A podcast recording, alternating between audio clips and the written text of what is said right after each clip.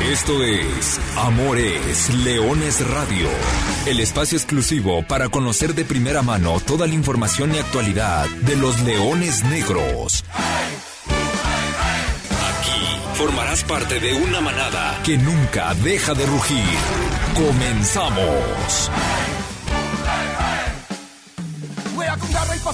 Hola, ¿qué tal? Hola, ¿qué tal? Muy, pero muy buenas tardes. Feliz Navidad, aunque sea atrasado. Estamos aquí en Amores Leones Radio, listos para platicar, para comentar toda la actualidad del conjunto de la Universidad de Guadalajara, porque pareciera curiosamente que cerramos la edición del pasado miércoles y toda la información comenzó a surgir desde cuestiones del calendario, desde cuestiones de los refuerzos, ya hay dos nuevos nombres en el conjunto de Luis Alfonso Sosa y a partir de ahí también ya hay rival en la Copa Conecta, ya se quedó configurado el armado de la competición del Torneo del Sol, en el cual seguramente Universidad de Guadalajara, más allá de mandar a un auxiliar técnico como parte de la selección occidente, también llegará a tener mucha, mucha participación. Así que, lo dicho, curiosamente, a raíz de que se cerró la edición del pasado miércoles, comenzó a surgir la información alrededor de los Leones Negros de la Universidad de Guadalajara. Primero me presento, Carlos Alberto Valdés, quien los saluda en estos micrófonos. Así que, ¿qué les parece si comenzamos por el tema el tema más importante en la actualidad de Universidad de Guadalajara, porque en los pasados días se hicieron oficial las dos nuevas incorporaciones de Leones Negros de cara al clausura 2024. Y estamos hablando primero de Juan Machado. En el momento que, que arribe a esta, a esta cabina el señor Arturo Benavides, lo vamos a analizar, porque este nombre llega a tener mucha, mucha relevancia no solamente por lo inmediato, que lo último que hizo Juan Machado de manera sonora en la Liga de Expansión fue eliminar a los Leones Negros, fue hacerle gol en el añadido de las semifinales de vuelta, viene de Atlante, por ende, y a partir de ahí me parece un perfil bastante interesante y complementario, porque Juan Machado no va a llegar a ser el protagonista en los primeros partidos, en las primeras fechas, pero me parece que sí llega a cumplir con una necesidad que tenía el conjunto de Luis Alfonso Sosa. Y el otro, el otro refuerzo es Jaciel Marchán, que viene del Pachuca. Futbolista interesante, futbolista de medio campo que ya estaremos platicando de sus características, del aporte y dónde está el hueco que pueden encontrar estos dos jugadores. y estamos hablando de dos, de dos futbolistas que es bastante particular el hecho de que si hace un año se comentaba en estos micrófonos de manera reiterada el tema de la categoría, de cómo finalmente va a llegar a tener un impacto el juego de los menores, de los medianos, de esa regla ya nos olvidamos pero es que estos dos jugadores cumplen con la regla. Alejandro Carrión cumple con la regla. El caso de Ulises Torres cumple con la regla. El caso de Exxon Torres cumple con la regla. Y el que tú hayas creado esta armadura por decirlo de alguna manera, esta protección de que ya no tienes que sacar cuentas con el, con el hecho de los menores, de los futbolistas con esta categoría, habla de cómo se está acoplando de muy buena manera el hecho de los cupos y de la plantilla de Universidad de Guadalajara. Y me explico. Y tomo el mismo ejemplo que estoy mencionando. En anteriores torneos, al ser Salim Hernández futbolista con esta categoría de especial, porque ya hablar de menor a los casi 26 años es algo contracultural futbolísticamente hablando, pero el hecho de que se hubiera las dos opciones en el arco, Salim Hernández, Pipe López, y a partir de ahí, si ingresaba Pipe, tenía que salir alguien con cupo de mayor para que ingrese un menor que por ahí no llega a tener el badaje ni la experiencia necesaria, se terminó por convertir en una condicionante. La temporada anterior termina termina apareciendo Alejandro Carrión, hablando del clausura 2023.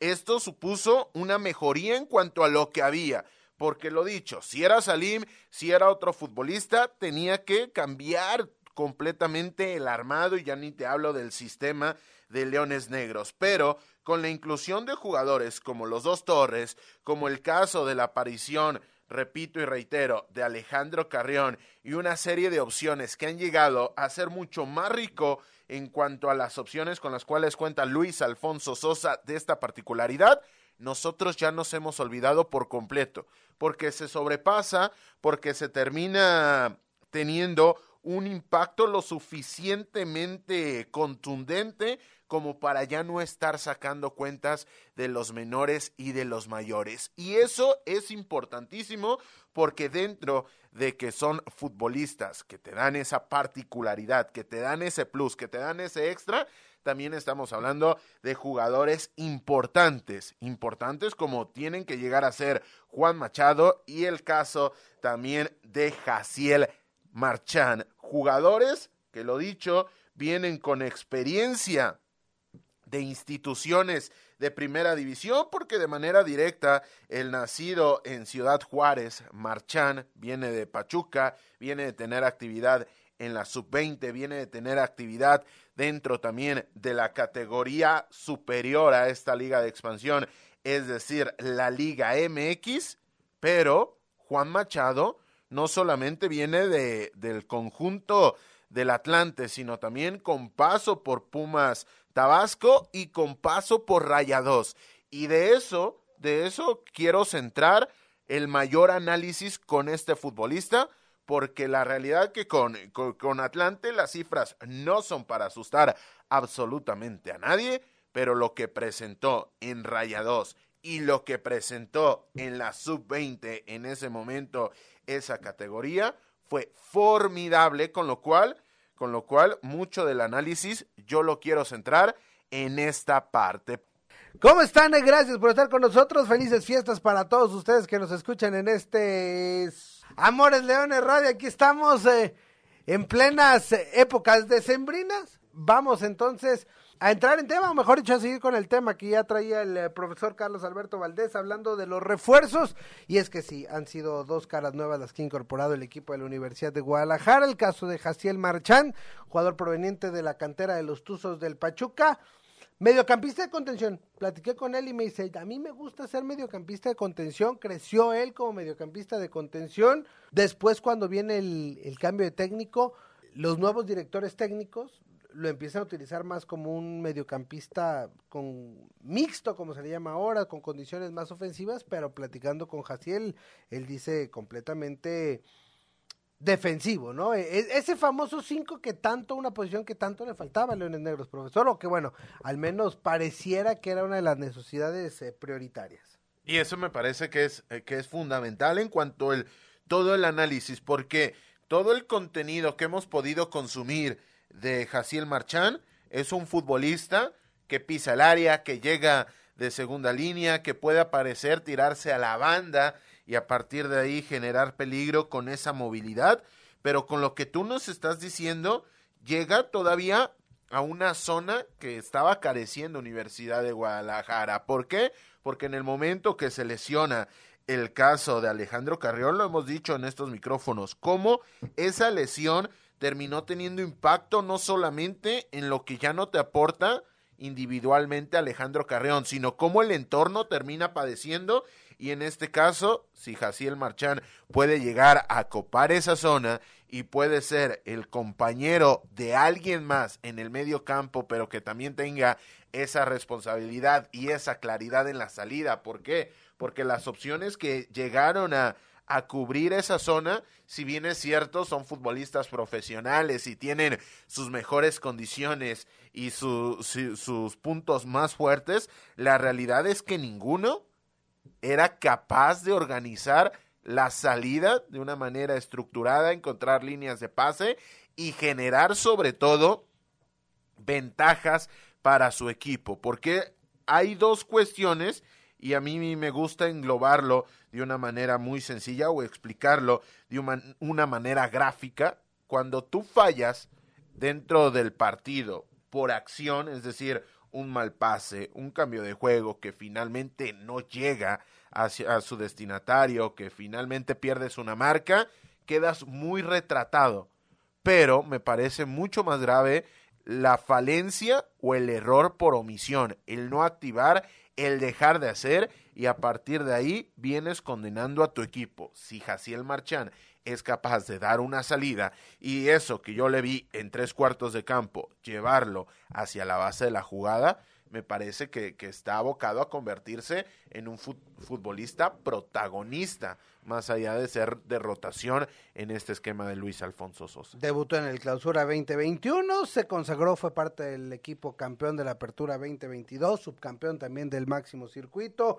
Será su primera experiencia fuera de, de, la Bella Irosa, fuera de toda esta estructura de Liga MX, habrá que ver cómo le cae, trae todo ese chip de, de máximo circuito, 22 años de edad, ya hablabas un poquito de del límite de edad que todavía terminan por, por permitir, cuestión que como bien ya no sabemos si funciona, 22 años de edad y, veremos, veremos cómo se va adaptando al esquema de, de Luis Alfonso Sosa. Del otro lado, JJ Machado, en esta costumbre que se ha hecho de Leones Negros de empezar a agregar a los verdugos al equipo, es decir, al enemigo hasta lo amigo, pues bueno, Machado fue quien marcó el gol en la semifinal de vuelta, no es que él termina por finiquitar la eliminación que ya estaba más que hecha, pero sí, eh, es un jugador oriundo de los Mochis Sinaloa que también desde muy joven tuvo que dejar la casa, hizo fuerzas básicas con el Club de Fútbol Monterrey y después en Liga de Expansión ha, ganado un nombre, ¿no? Rayados y Marrones Atlante, 22 goles en Liga de Expansión no me parece una cuota para nada despreciable, sobre todo si tomamos en cuenta que en cuestiones de Universidad de Guadalajara, el máximo goleador de Leones Negros en la Liga de Expansión es Adrián Villalobos y tiene 11 goles. Entonces, es decir, hoy llega un jugador que tiene en este recorrido de Liga de Expansión con el doble de anotaciones que el máximo anotador de Universidad de Guadalajara en ese mismo periodo. Totalmente. Y, y aquí hay que hablar de, Juan Machado y sus características teniendo en cuenta sus antecedentes. Ya lo decías, en Liga de Expansión sus números son bastante buenos, pero en su momento en la sub-20 habrá quien me diga que ya queda un poco atrás, pero siempre hay que tener este tipo de antecedentes porque algo tiene el agua bendita cuando, cuando finalmente recibe la bendición y eh, las tendencias tienen a ser cíclicas. Es decir, difícilmente un futbolista que haya metido tres goles va a llegar a Universidad de Guadalajara y va a meter 30. Pero el caso de Machado, y lo quiero destacar, en la sub-20 llegó un punto que si solamente tenemos en cuenta los torneos apertura, llegó a tener 20 anotaciones en 41 partidos. Es decir, prácticamente cada partido o cada 180 minutos se hacía presente en el marcador. Y esto teniendo en cuenta el limbo en el cual entran estos futbolistas que destacan, es decir, entre pasar a Liga MX, regresar a la sub-20, ser considerado parte del plantel mayor o ser bajado y todos los vaivenes que esto puede representar psicológica y futbolísticamente hablando a un jugador, me parece que son números muy, muy destacados, que cuando volteas a ver al caso del juego, ya hablando un poco de la cancha y el aporte que puede tener Juan Machado, puede ser un futbolista que desde la grada se vea un tanto, y abro comillas, bajito, es decir, que tenga muy buena movilidad, pero que no tenga una presencia física sumamente destacada. Ojo, que es un 80. No estamos hablando de Jared Borghetti, pero tampoco estamos hablando de Carlos Fierro. Es decir, le termina aportando ese plus con la presencia física Juan Machado y lo decía en el caso de Juan Machado, sus mejores momentos los vivió a un costado de Humberto Suazo en esta liga de expansión. Es decir, si tomamos como premisa y como posibilidad el que comparta el ataque con un jugador de las características y de la calidad de Edson Rivera, digamos que un poco más clavado, menor movilidad, mayor visión de juego, puede llegar a ser un match bastante interesante. Se puede describir en una palabra, tal cual, complementario lo que puede ser, porque ya sea que pueda ser un revulsivo, es decir, que, que, entre hombre por hombre y que él sea el hombre de ataque, ya sea que sea un complemento, es decir, ya sea que en la necesidad de ir a buscar sea un segundo delantero o que tengas más opciones, opciones que probablemente es lo que creímos que le podía faltar a Leones Negros, que con esto apunta el plantel con el que buscarán pues seguir siendo competitivos, ¿no? Seguir siendo protagonistas, volver a una liguilla y pensar en ahora sí superar esa primera barrera. Unos Leones Negros que también ya han confirmado la adición de jugadores importantes. Edson Torres se mantendrá en el equipo, Ulises Torres se mantendrá en el equipo de Universidad de Guadalajara y entonces hasta el momento, pues si sumas las altas y las bajas, el caso de los jugadores que venían siendo recurrentes dentro del primer equipo, solamente el caso de Aldo Mota. Hubo muchas bajas en cantera en el equipo de Liga Premier o jugadores que estaban registrados en el primer equipo, pero que no tuvieron minutos. De los que sí tenían participación recurrente, quien ya no estará más en el equipo es el caso de Aldo Mota. Así que en ese en esas sumas y restras, tal vez para los entrenamientos no aplica, hay nuevas caras en, en la pretemporada, juveniles que vienen pidiendo pista y, que buscarán ganarse la oportunidad de debutar con el primer primer equipo, pero en estas cuestiones el plantel de Leones Negros me parece luce bien. Bastante bien.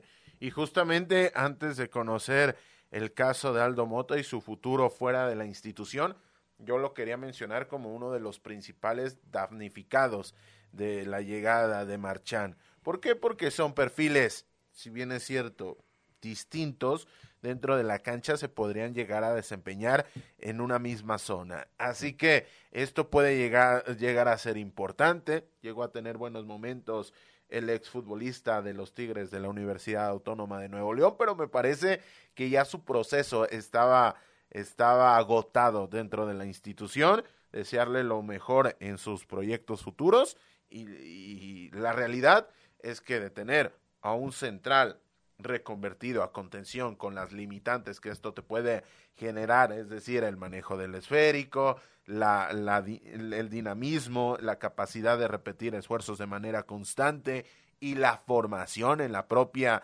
posición y a cambio te traes a un futbolista plurifuncional en el, en el medio centro y que además se dice a sí mismo un 5 clavado, me parece que en el cambio Universidad de Guadalajara termina saliendo ganando. Y el caso de mantener a Exxon Torres más allá de, de sus últimas apariciones y sus últimas actuaciones, que nos dejó lo peor de su fútbol para el final, me parece que esa es una de las mayores buenas noticias para Leones Negros. Hay veces que, que en el momento de que no te quitan, que no pierdes, ya estás ganando demasiado. Son las uh, dos caras nuevas de Universidad de Guadalajara. ¿Puede llegar algo más? Podría. ¿Va a llegar algo más? No lo sé. Difícilmente, al menos que se mueva algo radicalmente. Lo que vemos es lo que hay y hay jugadores que ya vienen pidiendo pista y que tuvieron participación, caso puntual y en esa posición, el de Brian Flores Plata. Hay que ponerle mucho ojo al canterano que se ha consolidado en la cantera, como un mediocampista de contención bastante interesante y que ahora está recibiendo la posibilidad al menos de ser visto ante esta lesión que ha sufrido Alejandro Carrera. Sí, sí, sí, eh, eso tiene que ser aprovechado por este futbolista y cómo finalmente puede llegar a tener un impacto muy, muy positivo dentro del terreno de juego este jugador de la cantera melenuda. Llegamos a los de refuerzos de lado y vámonos con la actualidad del equipo. Primero, los encuentros de carácter amistoso. El sábado pasado dio inicio justamente esta etapa, después de nueve días de concentración, entrenamientos a doble sesión, parte física y demás. Los Leones Negros visitaron en días consecutivos, es decir, sábado y miércoles, es decir, hace unos instantes, la Academia Haga, la casa, la nueva casa de, las, de los rojinegros del Atlas, ahí en eh, carretera Nextipac, muy bonitas, muy modernas, muy nuevas, obviamente. Y el... Eh, Sábado pasado tocó el turno de enfrentar al eh, primer equipo de los rojinegros del Atlas en un primer ensayo interesante y donde los Leones Negros terminaron cayendo por marcador de 2 por 1 anotaciones de Jordi Caicedo en el primer tiempo, empate de Adrián Villalobos en el segundo tiempo y en el tercer y cuarto tiempo, como ya lo saben, viene el cambio de, de planteles y demás, Eduardo Aguirre le dio el triunfo al conjunto de los rojinegros. Esta mañana regresó el cuadro de la Universidad de Guadalajara a las mismas instalaciones, el enfrentamiento fue ante la categoría sub-23 del cuadro atlista, el marcador acumulado, seis goles por tres a favor de los Leones Negros. En el primer tiempo fue tres por dos, las anotaciones fueron obra, en su momento los rojineros del Atlas se en ventaja, después el empate quedó, cayó por conducto de Jaciel Marchán, disparo de fuera del área, de ahí desde la media luna, un disparo potente, anotación, el empate a dos goles fue por conducto de Carlos Fierro después de un tiro libre directo. Y finalmente el 3 por 2 llegó por conducto de Edson Torres a asistencia de Carlos Fierro. Para la parte complementaria, cambios. En esta ocasión fueron cuatro tiempos de 30 minutos. Para los segundos 60 minutos, con nuevas caras dentro del terreno de juego, Universidad de Guadalajara se impone 3 por 1. Anotaciones de Machado, Fabián y Miguel Vallejo. Sinceramente, viendo los planteles y viendo al equipo, entre broma y no, pero volteo a ver el segundo equipo Universidad de Guadalajara, el que hoy ha, disputado estos segundos 45 eh, minutos, sobre todo de la parte de medio hacia adelante, tú ves a Daniel García Guzmán, tú ves adelante a Miguel Vallejo, a, a Walter Gael Sandoval, a Machado, a Fabián, dices, si fuera viuda, ¿no? Este juego de cartas, y alguien lo ve, seguramente dice, cambio todo. O sea, algún equipo de expansión, estoy seguro que irá, cambio todo, échenmelos, los pongo a jugar y habrá, y, habrá que ver cómo me va. O sea, porque verdaderamente es un equipo que luce nada, nada despreciable. Abajo tienes a Rábago, tienes a Jairo González, tienes a Said Jaramillo, jugadores todos con minutos. Por ahí hay un par de, de, juveniles que, que, van a ir ganando e intentando ganarse la confianza, pero, pero bueno, de los 11, 8 son jugadores con ya minutos, con ya recorrido en, en el primer equipo de Universidad de Guadalajara.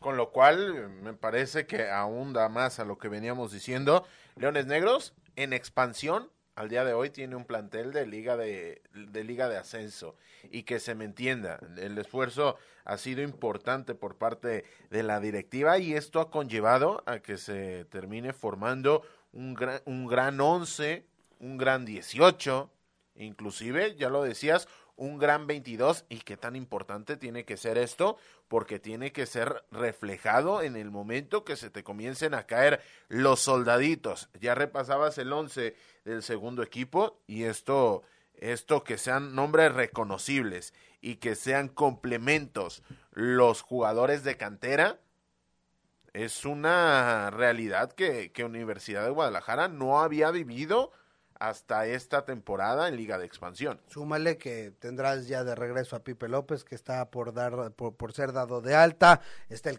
Salim, es decir, la portería también está bien resguardada y eso solamente será competencia, competencia interesante y para terminar de definir el plantel que, con el cual Leones Negros disputará esta o con el cual arrancará el clausura 2024, le restan dos juegos más de carácter amistoso. Próximo sábado, sábado 30 de diciembre, los Leones Negros estarán visitando a las Chivas Sub-23.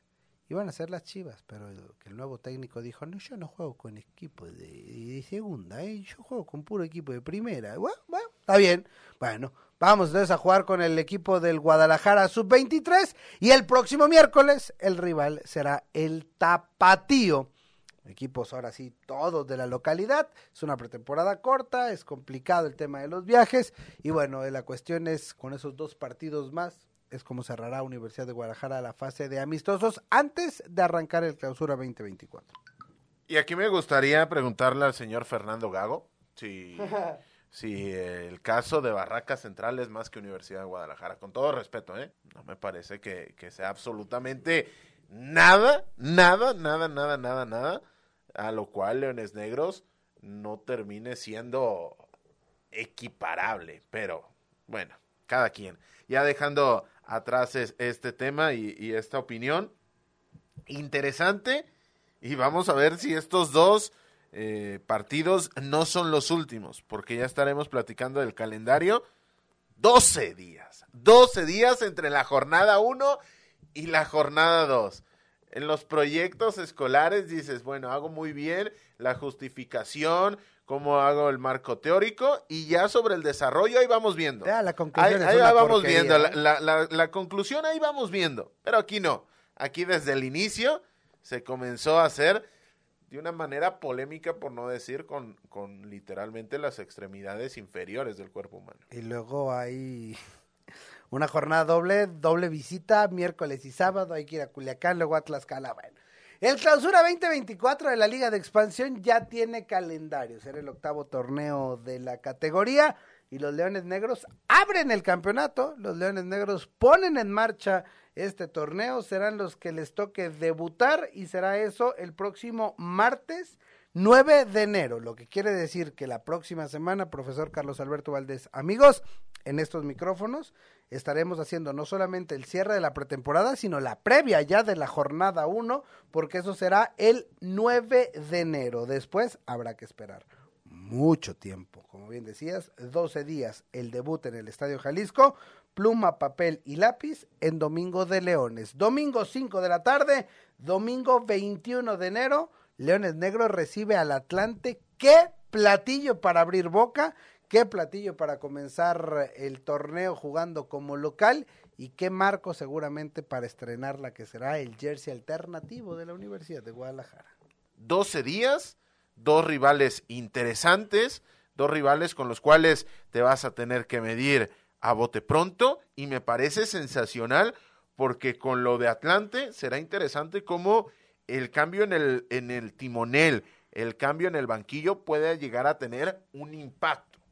Evidentemente, yo eh, indicaría que negativo, porque pierdes a uno, si no es que el mejor técnico de la división, pero también había grandes futbolistas como Exxon Partida que no están siendo utilizados por Mario García. Entonces, entre este reacomodo de fichas, el toparte con Atlante desde muy temprano me parece que es una buena noticia para el proyecto de Universidad de Guadalajara. Te va a poner a trabajar y te podrá encender ciertas alarmas pero en, el, en aras de medir lo que hemos dicho, el mejor plantel en esta etapa de Leones Negros, me parece que mejor temprano que tarde. Después vienen dos salidas consecutivas, hay que ir a Mérida, hay que ir a Zacatecas en el arranque del mes de febrero, después recibir al campeón, a las iguanas de Cancún, para posteriormente, perdón usted, visitar en 14 de febrero, para no variar, hay que visitar en 14 de febrero a Lebrijes de Oaxaca, recibir al Tapatío en el Estadio Jalisco,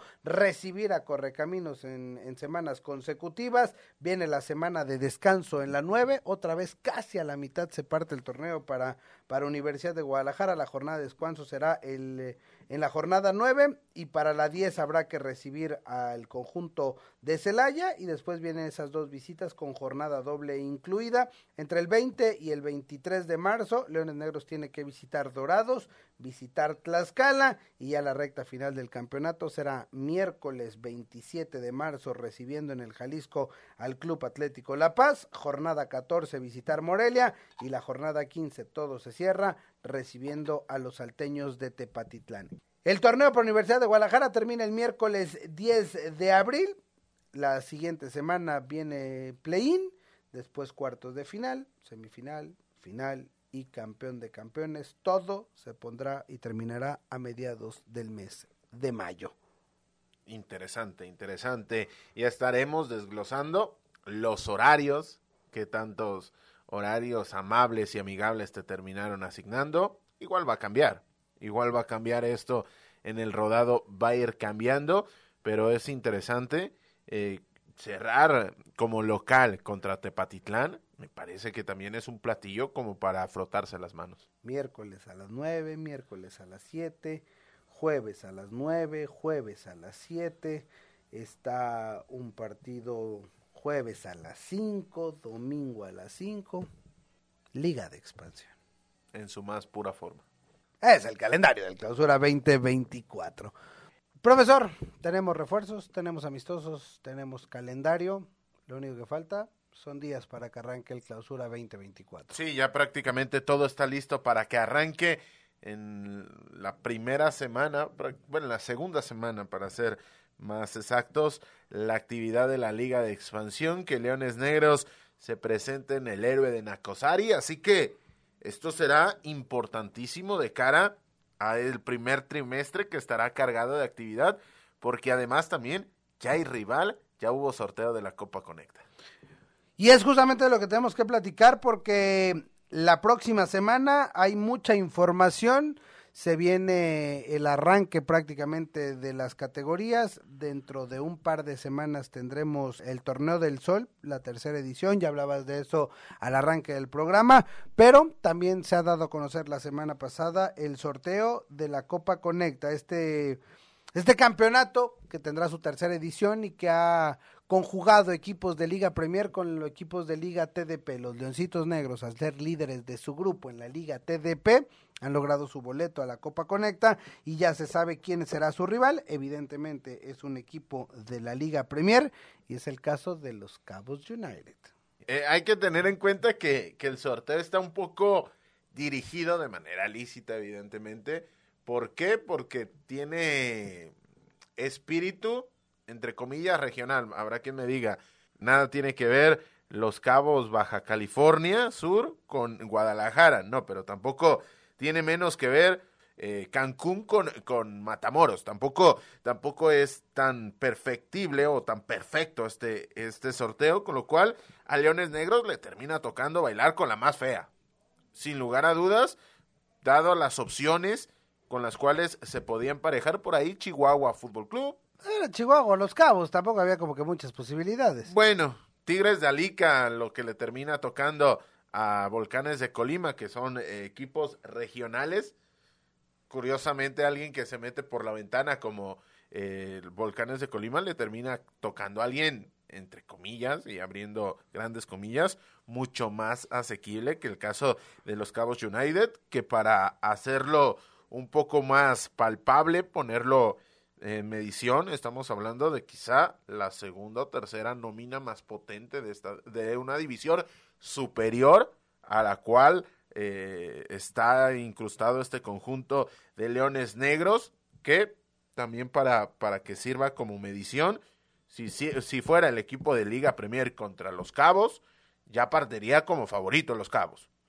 Ahora es el equipo de Liga TDP, es decir, un escalón inferior, solamente se termina multiplicando un poco más ese favoritismo, pero eh, esto es lo, lo, bonito que llegan a tener estos torneos, la posibilidad de ese gap set, es decir, que un equipo de categoría inferior elimine o deje en el camino a uno de categoría superior. Ese juego será el martes 23 de enero en las instalaciones del Club Deportivo Primavera. Los Cabos United de Liga Premier, sublíder de su grupo en la Serie A, estarán enfrentándose a los Leones Negros, a los Leoncitos Negros de la Liga TDP. Sí, puede haber mucha diferencia, pero bueno, justamente son las copas. Así son las copas a nivel mundial. Y te puede tocar quien te puede tocar. Y así como en algún momento el Alcorcón eliminó al Real Madrid, y traigo solamente un ejemplo que fue tan reconocido y tan sonado a nivel mundial, que bueno, habrá que verlo. Afortunadamente en estas categorías hay este tipo de torneos y hay la posibilidad por más no favorito que va a partir evidentemente el conjunto de Liga TDP de la Universidad de Guadalajara. Pero bueno, de eso ya habrá tiempo de platicar. Por lo pronto, nosotros se nos ha acabado el tiempo por el día de hoy. La próxima semana nos escuchamos. Ahora sí que nos escuchamos en 2024. Profesor Carlos Alberto Valdés, gracias. Gracias, Arthur, amigos. Brian, feliz cumpleaños. A Lulú, feliz año a todos los que están del otro lado. Y el próximo año, el próximo programa también, con más y mejor. Bueno, yo soy Arturo Benavides. A nombre de todo este equipo de trabajo, le deseamos un extraordinario inicio de año, un extraordinario cierre de 2023. Gracias, gracias por todo. Y simplemente le recuerdo que goles son amores y amor es leones. Buenas tardes, buen provecho. Hasta el próximo año. Arriba los leones negros. Hasta aquí llegamos. Gracias por ser parte de esta manada que nunca deja de rugir.